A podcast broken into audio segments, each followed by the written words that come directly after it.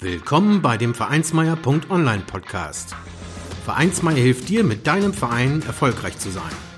Wir schauen, was erfolgreiche Vereinsarbeit ausmacht, welche Tipps und Tricks Erfolg versprechen und wie du mit deinem Verein Erfolg hast.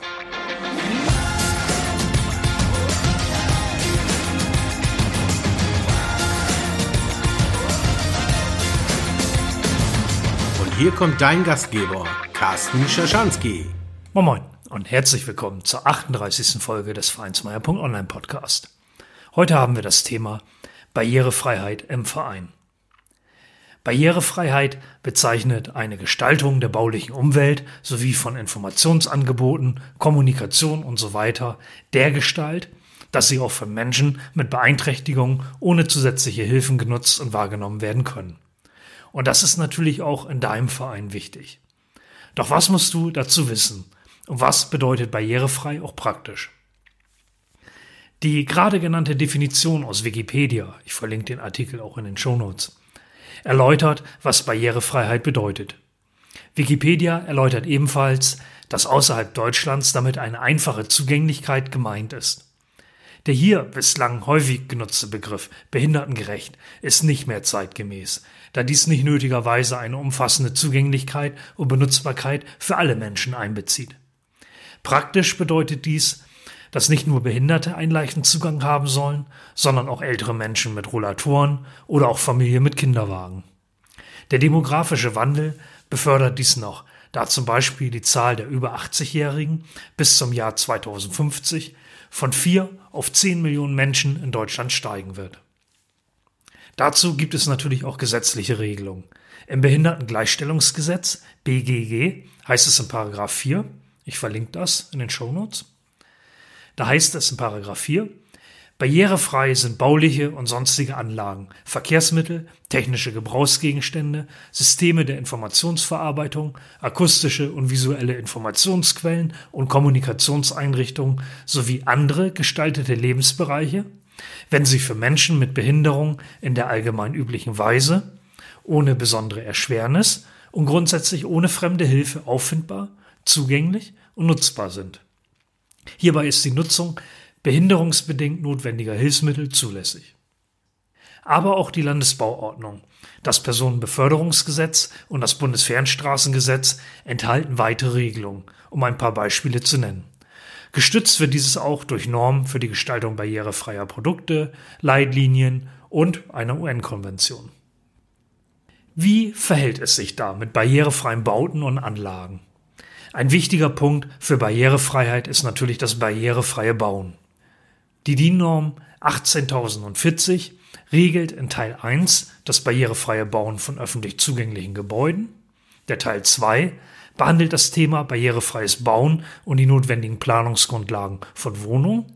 Im Teil 3 geht es um barrierefreies Bauen öffentlicher Verkehrs- und Freiräume. In den Normen sind nicht nur Maßnahmen, sondern auch Ziele formuliert. Dieses soll erreichen, dass nicht nur einzelne Anforderungen der Normen erfüllt werden, sondern das Ganze dann auch praktisch nutzbar ist. Teilweise sind diese Normen in den einzelnen Bundesländern als technische Bauvorschriften eingeführt, sodass sie baurechtlich auch zwingend sind. Das Bundesministerium des Innern für Bau und Heimat stellt hier als Publikation den Leitfaden Barrierefreies Bauen bereit, den ich verlinken werde, in dem viele weitere Details zu finden sind. Was umfasst Barrierefreiheit ganz praktisch betrachtet, zum Beispiel im Haushalt? Um Barrierefreiheit in Gebäuden, Räumen und Haushalten umzusetzen, sind einige Aspekte zu berücksichtigen. Hierzu ist es notwendig, Erreichbarkeit und Zugang zu gewährleisten. Dieses umfasst den Zugang in Häusern und Wohnungen. Dabei müssen ausreichend Bewegungsflächen vorhanden sein und Bedienelemente wie Türgriffe, Fenstergriffe und Lichtschalter müssen erreichbar sein. Sanitärräume und Küchen müssen eigenständig nutzbar sein. Aber auch die Lebensqualität spielt eine Rolle, indem Balkone und Fenster so gestaltet werden, dass Blickbeziehungen möglich sind. Natürlich muss auch die Sicherheit im Alltag und im Evakuierungsfall gewährleistet sein.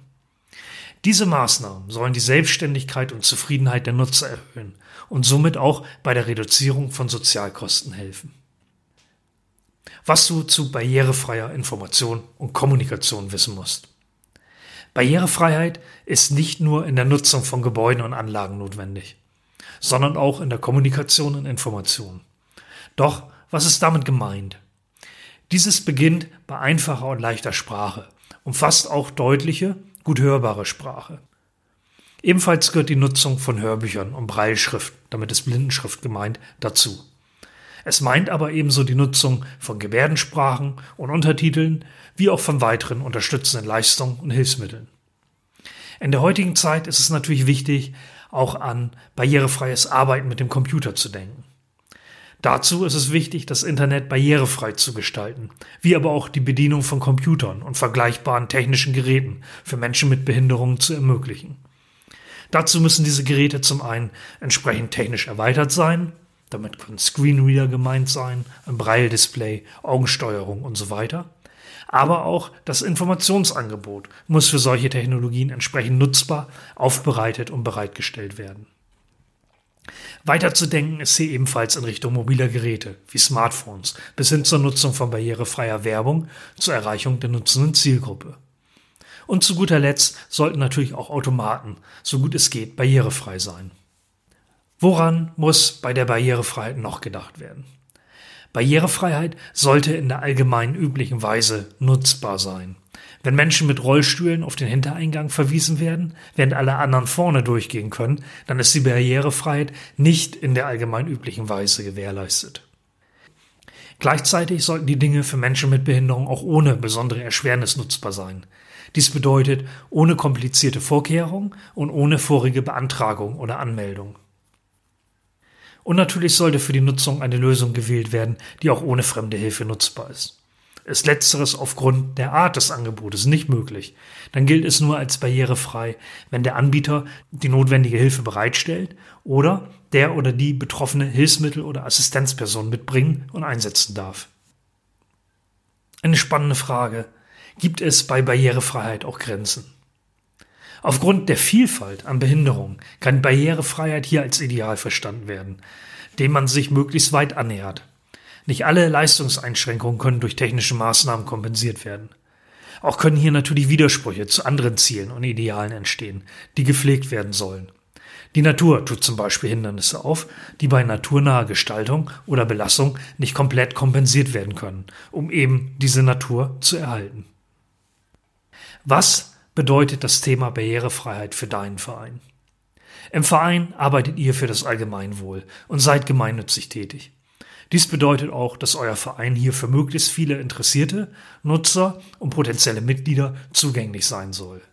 Somit ist das Thema Barrierefreiheit bei Neubauten und Neugestaltungen zu berücksichtigen, wie auch bei Renovierungsmaßnahmen und Umgestaltung.